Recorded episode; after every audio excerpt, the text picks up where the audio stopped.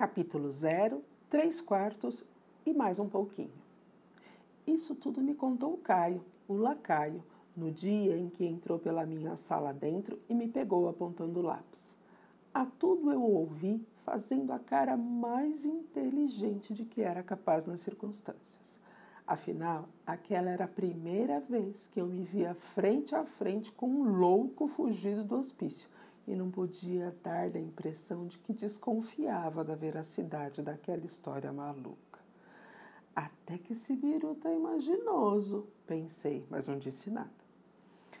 Depois que ele estiver novamente trancafiado na cela forte de onde deve ter fugido, vou dar um jeito de fazer uma visitinha.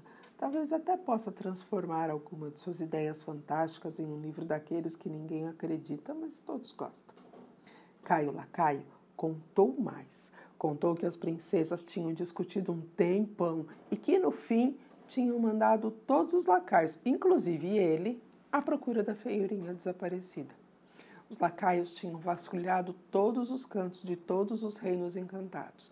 Tinham perguntado em todas as tabernas, mas não encontraram nenhum sinal de feiurinha. E mais, não acharam nem o castelo da princesa e não viram nem sinal do príncipe.